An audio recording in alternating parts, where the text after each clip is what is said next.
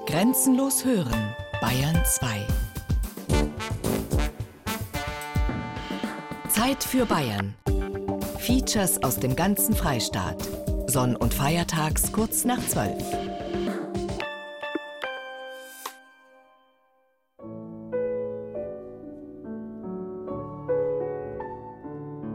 Hättest Meinfurt, hättest Weinfurt, weil du führest Wein heißen können, aber Schweinfurt? Schweinfurt sollte es sein. Kann man eine Stadt erbauen, um den Namen dann ihr zu geben, den mit Grauen man nur singen kann? Ja, er hatte zeitlebens seine Probleme mit dem Namen seiner Heimatstadt. Nachdenklich sitzt er auf seinem Podest am Marktplatz seit Oktober 1890. Da wurde das Denkmal an Friedrich Rückert eingeweiht. Seitdem sitzt er da im Mantel bei Wind und Wetter, schaut auf die Menschen rund um ihn herum, die auf dem grünen Markt einkaufen. Auf seinem Knie hält er ein aufgeschlagenes Buch, in das er sinnend blickt. Der rechte Arm ruht auf dem Sockelrand.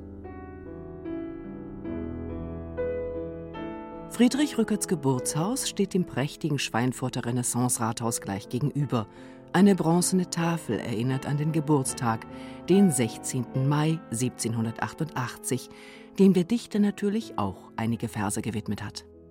Am 16. Mai ist glorievolle der Maien. Am 17. bereits neigt er dem Ende sich zu. Am 16. hat er noch einige Stufen zu steigen bis zum Gipfel hinan, Stufen mit Rosen bestreut. Vor und nachher im Mai sind andere Dichter geboren. Am 16. allein glaub ich geboren zu sein. Rühmt ich eines, so rühm ich ein anderes. Nicht nur geboren bin ich in Mitte des Mais, auch in der Mitte des Mains. Vom Jean-Paulschen Bayreuth bis hinan zum goethischen Frankfurt ist er in Mitte des Laufs, wo mich geboren der Main. Mainfurt sollte deswegen genannt sein, meine Geburtsstadt. Weinfurt ist sie genannt, ohne den Zischer davor.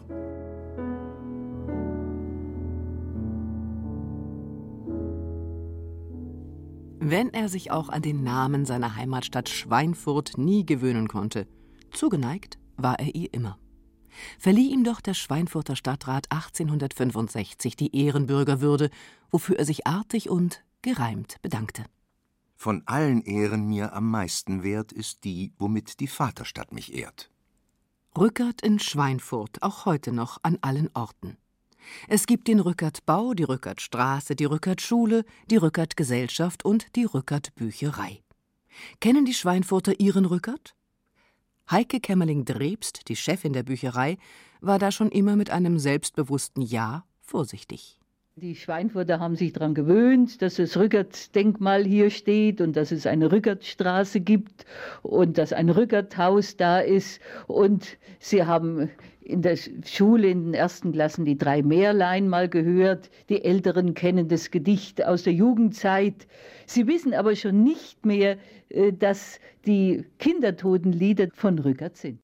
Natürlich gibt es in diesem Jahr ein Rückert-Jahr mit vielen Ausstellungen und Vorträgen in allen Rückertstädten. Allen voran Schweinfurt, Coburg und Erlangen. Und sogar Gruppierungen, die für ein selbstständiges Franken kämpfen, haben Friedrich Rückert als Mitstreiter entdeckt. Dienlich ist dafür ein Rückert-Gedicht, das er während der Deutschen Revolution verfasste und das am 23. Mai 1848 vor 20.000 Menschen in Schweinfurt unter großem Beifall verlesen wurde. Du sprichst, o bayerische Majestät, von bayerischer Nationalität. Wir kennen einen bayerischen Staat, den man uns zugezählet hat. Doch eine bayerische Nation erkennet an kein Frankensohn. In Franken zwischen Rhein und Main fühlt euch nicht bayerisch, deutsch allein. Erhebet euch männlich allzugleich und seid ein fränkisch Königreich. Wer Friedrich Rückerts Leben kennenlernen und auch dabei noch etwas für seine Gesundheit tun möchte, der startet etappenweise in Schweinfurt auf dem 143 Kilometer langen Rückert-Wanderweg. Die erste Station ist das Schloss Meinberg vor den Toren der Stadt, inmitten von Weinbergen. Hier gab es einst illustre Gäste, darunter der Märchendichter Ludwig Bechstein, der Dichter des Frankenlieds Viktor von Scheffel, König Ludwig I. als junger Regent, Graf Zeppelin, der Erfinder des Luftschiffs, und eben Friedrich Rückert. Oft saß er aber nicht im Schloss, sondern im Gasthaus zum Schwarzen Adler. Den Mainbergern widmete er zum Dank auch ein eigenes Gedicht. Ob erhoben seinen Steinwein Würzburg übern Rheinwein hat, mir gewürzter wächst der Mainwein zwischen Mainberg und der Stadt, deren Mühlen, deren Brücken lieblich dort am Strome dämmern. Willst du mir den Einzug schmücken, Stadt, nicht zubenannt den Lämmern? Dass du scheinest von des Frischlings Mutter zubenannt, mein Schweinfurt, ist die Schuld des falschen Zischlings, ohne den du hießest Weinfurt. Über den Meerbachgrund geht der Rückert-Wanderweg in Richtung Haßberge. Vorbei am Ellertshäuser See, dem größten Landschaftssee Unterfrankens, erreichen wir Stadt Lauringen und tauchen ein in die frühe Jugendzeit des Friedrich Rückert. In Oberlauringen lebte er vom 4. bis zum 14. Lebensjahr. Sein Vater war hier der Amtmann, und in den Erinnerungen aus den Kinderjahren eines Dorfamtmannsohns berichtete Rückert, wie er und sein Bruder Heinrich Nester ausgenommen, Schneckenhäuser gesammelt und Kirschen stibitzt haben. Aus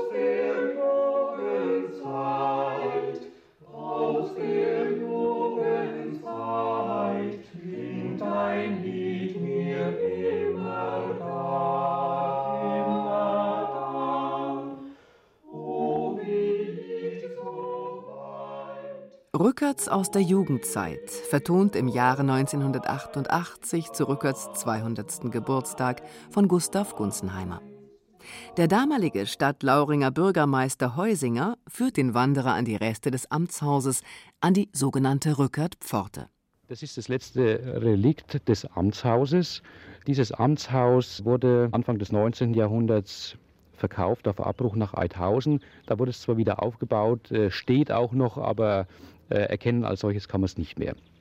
Und geblieben ist also die Rückerpforte, die Anlage, jetzt vielleicht eine kleine Grünanlage und äh, natürlich auch im Bewusstsein der Bevölkerung dadurch bedingt, dass man die hiesige Schule Rückertschule nannte und äh, auch über jeden Schulsaal einen Rückertspruch geschrieben hat, dass also die Kinder, die heute noch in der Schule ein- und ausgehen, immer Rückert noch vor Augen haben. Was die Schwalbe sang, was die Schwalbe die den Herbst und Frühling bringt, Frühling bringt, ob das Dorf entlang. Wir steuern Wetzhausen an. In der evangelischen Kirche von Wetzhausen gibt es eine beeindruckende Sammlung von Grabplatten. Und Pfarrer Dieter Koller sorgte immer dafür, dass das Kirchenvolk seinen Rückert nicht vergaß. Es gibt in unserem bayerischen Gesangbuch ein Gemeindechoral von Friedrich Rückert, ein Adventslied, das auf eine unsingbare Melodie äh, hier aber im Gesangbuch steht und das lasse ich regelmäßig lesen in der Adventszeit, damit die Gemeinde ihren großen Mann äh, auch äh, auf diese Weise kennenlernt. Das finde ich ganz wichtig, dass ein Mann, der ja in die weite Welt hinaus gedacht hat und gedichtet hat und in, in alle möglichen orientalischen Sprachen und in, in, Berlin gelebt hat, dass der Zeit seines Lebens hier mit seinem kleinen Dorf verbunden ist. Und ich glaube, das ist etwas ganz Wichtiges, weswegen ich auch aus politischen Gründen dafür bin, dass die bäuerlichen Dorffamilien erhalten bleiben in der augenblicklichen Krise der Landwirtschaft, weil das sind ganz wichtige kulturelle Gemütswerte, die ein Volk erst zum Volk machen.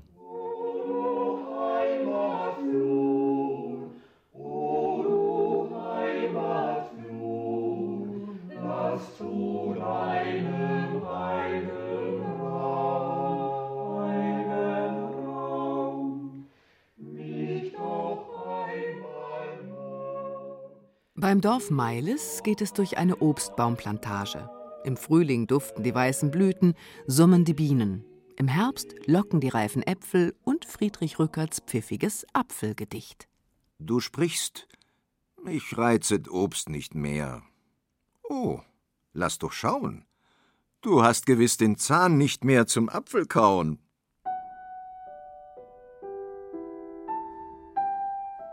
Aus den Wipfeln der Haßberge ragt bereits die Bettenburg hervor. Eigentlich sieht sie aus wie ein Schloss im fränkischen Renaissance-Stil, umgeben von einem Landschaftspark. Zu Zeiten des Christian Dietrich Truchsess von Wetzhausen war sie ein fränkisches Weimar mit einer Dichterunde. In ihr Jean Paul, der Shakespeare-Übersetzer Johann Heinrich Voss, der Jüngere und eben Friedrich Rückert. Wir besuchen im nahen Bungdorfer Schloss den Nachfahren Maximilian Freiherr von Truchsess, der von seinem dreimal Urgroßonkel berichtet. Es war ja damals die Aufbruchsstimmung, die Befreiungskriege, Völkerschlacht bei Leipzig, all diese Zeit. Und äh, in dieser Zeit des Umbruchs kam Rückert in diese Runde, wurde von meinem dreimal Urgroßonkel sehr geschätzt, sehr gefördert. Und in diesem Landschaftsgarten kann man an sich nur sagen, dass das Dichterhäuschen für ihn gebaut wurde. In diesem Dichterhäuschen im Landschaftsgarten auf der Bettenburg saß Friedrich Rückert und schrieb auch die Verse, die es dem Freiherrn von Truchsess mit dem Verständnis so schwer machen. Es wird mich schwer, Rückertsche Gedichte zu lesen, die Überfrachtung von den Romantikern in ihrer Art zu dichten, zum Beispiel dieses Rosengedicht, ein ganz bekanntes Gedicht äh, von Rückert über diesen Urgroßonkel Christian, wo, glaube ich, 50 Mal das Wort Rosen drin vorkommt, ist äh, für einen selbst so konservativen Menschen, wie ich es bin, unausstehlich.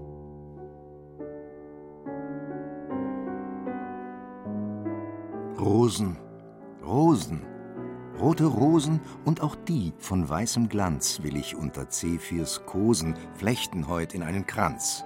Und ein anderer Zephyr trage heut am Tage folgsam ganz mir den Kranz, wohin ich sage, den geflochtenen Rosenkranz.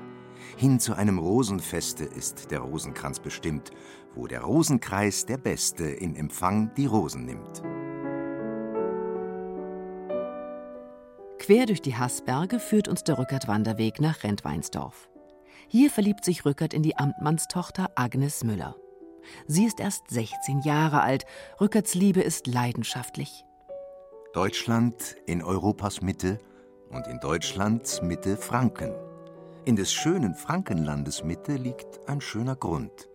In des schönen Grundes Mitte liegt ein schöner, schöner Garten, in des schönen Gartens Mitte liegt der allerschönsten Haus. Fragt ihr noch, warum ich immer mich um dieses Häuschen drehe, also meines Vaterlandes allerschönsten Mittelpunkt?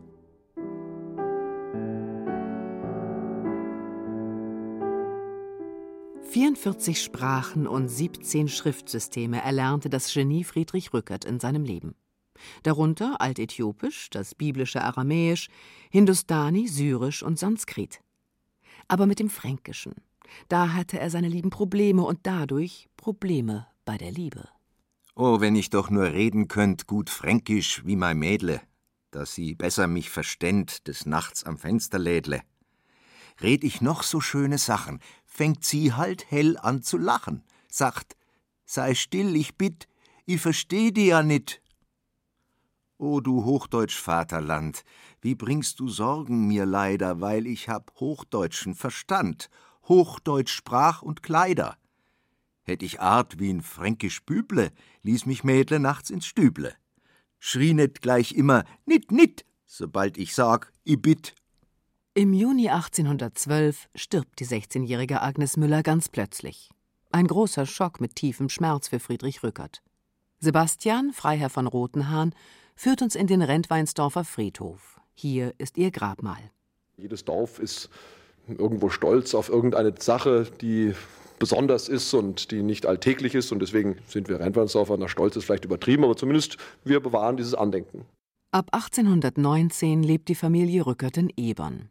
Hier beschäftigt sich Rückert erstmals mit orientalischen Sprachen und auch wieder mit einer Frau. Diesmal ist es Maria Elisabeth Geuss, Tochter im Wirtshaus zur Specke in Eirichshof. Herein von draußen in verworrenem Schwalle verletzt mein Ohr ein Schwirren und ein Summen, ein Flattern, Schnattern, Krächzen, Blöken, Brummen, Geflügel in dem Hofe, Vieh im Stalle und innenher die Tisch und Bänke alle besetzt mit viel Gesichtern, matten, dummen, bepflanzt mit viel Gestalten, trägen, krummen, das Aug ist mit dem Ohr im gleichen Falle. Da tritt herein im schlank geschnürten Mieder ein Mädchen, das mit einem Gruß mich kirret. Von allen Sinnen fällt es mir wie Schuppen. Der Wirtschaft Witzlaut schmilzt in sanfte Lieder, so wie sie spricht, und wie sie blickt, entwirrt sich rings der Knäuel in wohlgefällige Gruppen.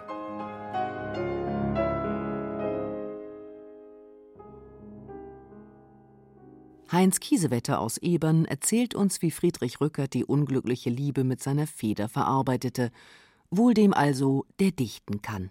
Sie hat ihn zurückgewiesen und es war für ihn ein bitteres Erlebnis. Er ist ja sogar einige Wochen in die Specke gezogen, um ihr nahe zu sein. Und da hat er dann als Sprachforscher das lateinische Wort Amara, die Bittere, mit ihrem Vornamen Marilis, wie sie gerufen worden ist, zusammengeworfen und hat daraus Amaryllis gemacht und hat für sie einen Kranz von 71 Sonetten geschrieben und dann noch 40 Gedichten, die in diese Richtung gehen. Bei den Wirtsleuten ist Rückert gerne gesehen, nicht aber bei Tochter Maria Elisabeth. Ich sehe es wohl. Was hilft mir, dass ich sehe? Dass Vater, Mutter, all deine Leute, wohl wissend, was mein Gehen und Kommen deute, doch freundlich dreinsehen, wenn ich komm und gehe. Doch seh ich auch, o oh weh mir, dass ich sehe, dass du, viel schlauer zwar als all die Leute, doch nicht willst wissen, was mein Kommen deute, und freundlich drein siehst stets nur, wann ich gehe. Wir erreichen Oberfranken. Bayerns zweitkleinste Stadt Sesslach liegt vor uns. Drei Tortürme markieren die Zugänge. Die Stadtmauer ist über 600 Jahre alt.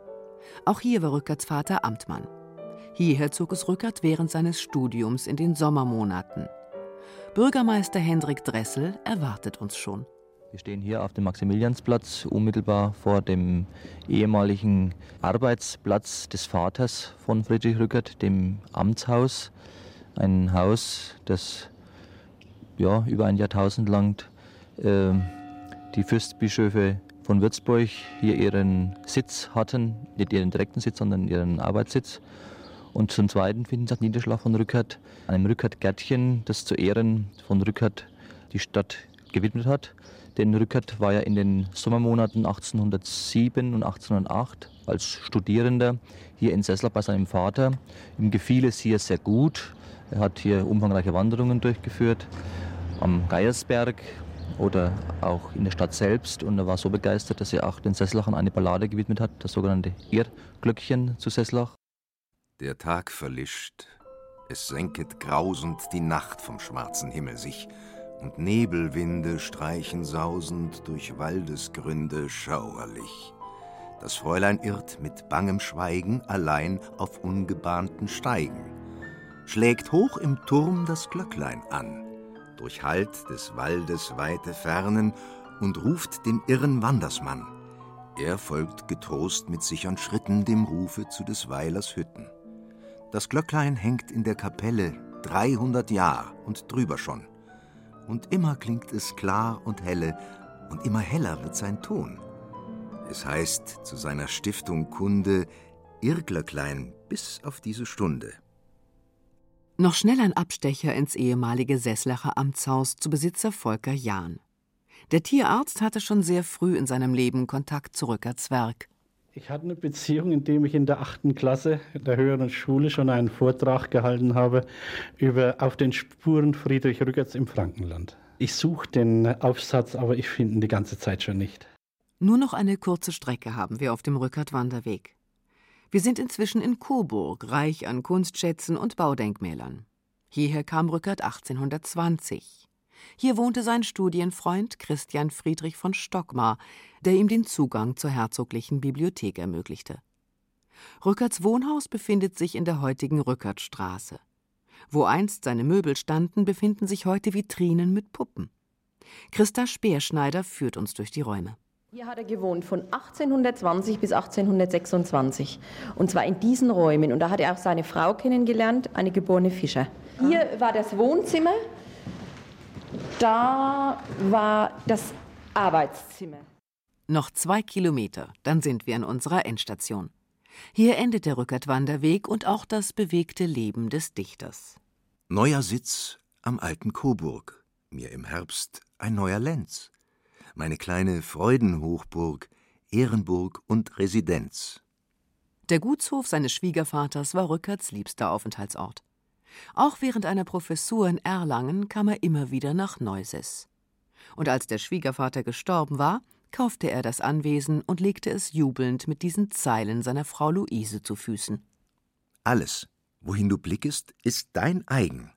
Lass dir mit allen blühenden Hallen, lass dir dein neues Neuses gefallen. Rückerts Arbeitszimmer ist im Nattermannshof zu Neuses bis heute erhalten. Bei unserer Reise auf dem Rückert-Wanderweg zum 200. Geburtstag des Dichters im Jahre 1988 trafen wir Helene Rückert, die Frau des Urenkels, 75 Jahre alt. Sie führte ins Obergeschoss. Hier wohnte Rückert und es wurde hier nichts verändert. Das ist sein Zettelregal. Er war ja schon Sprachforscher, Sprachgenie, kann man schon sagen. Ne? Und da hätte er seine Sachen da geordnet. Und da auf dem Sofa, auf dem wir jetzt sitzen, da saß er auch mal? Da saß er auch, ja. Und er hat ein selten schönes Familienleben gehabt. Wie es heute nicht immer so ist vielleicht. Da drüben stehen Schuhe am Ofen. Sind die auch von ihm? Die Schuhe sind von ihm, ja. Und der Ofen ist auch aus seiner Zeit. Und dann war er ein starker Pfeifenraucher. Dort ist noch der Tabaksbeutel. Und dann an dem Pult hat er gearbeitet, weil er ja sehr groß war. Mhm. Wir haben drei Söhne, aber wir haben uns nicht getraut, einen Friedrich zu nennen. Wieder eine Generation, der heißt einer Friedrich. Die haben sich's gewagt. 1857 stirbt seine Frau Luise. Zehn Kinder hat sie auf die Welt gebracht. Einige leben nur ein paar Jahre. Erschüttert hatte ihnen Friedrich Rückert seine Kindertotenlieder gewidmet. Und nun stirbt seine über alles geliebte Luise. Du hast mich sanft geleitet durch lauter Frühling hin, die Flügel dann gebreitet, zum Himmel zu entfliehen.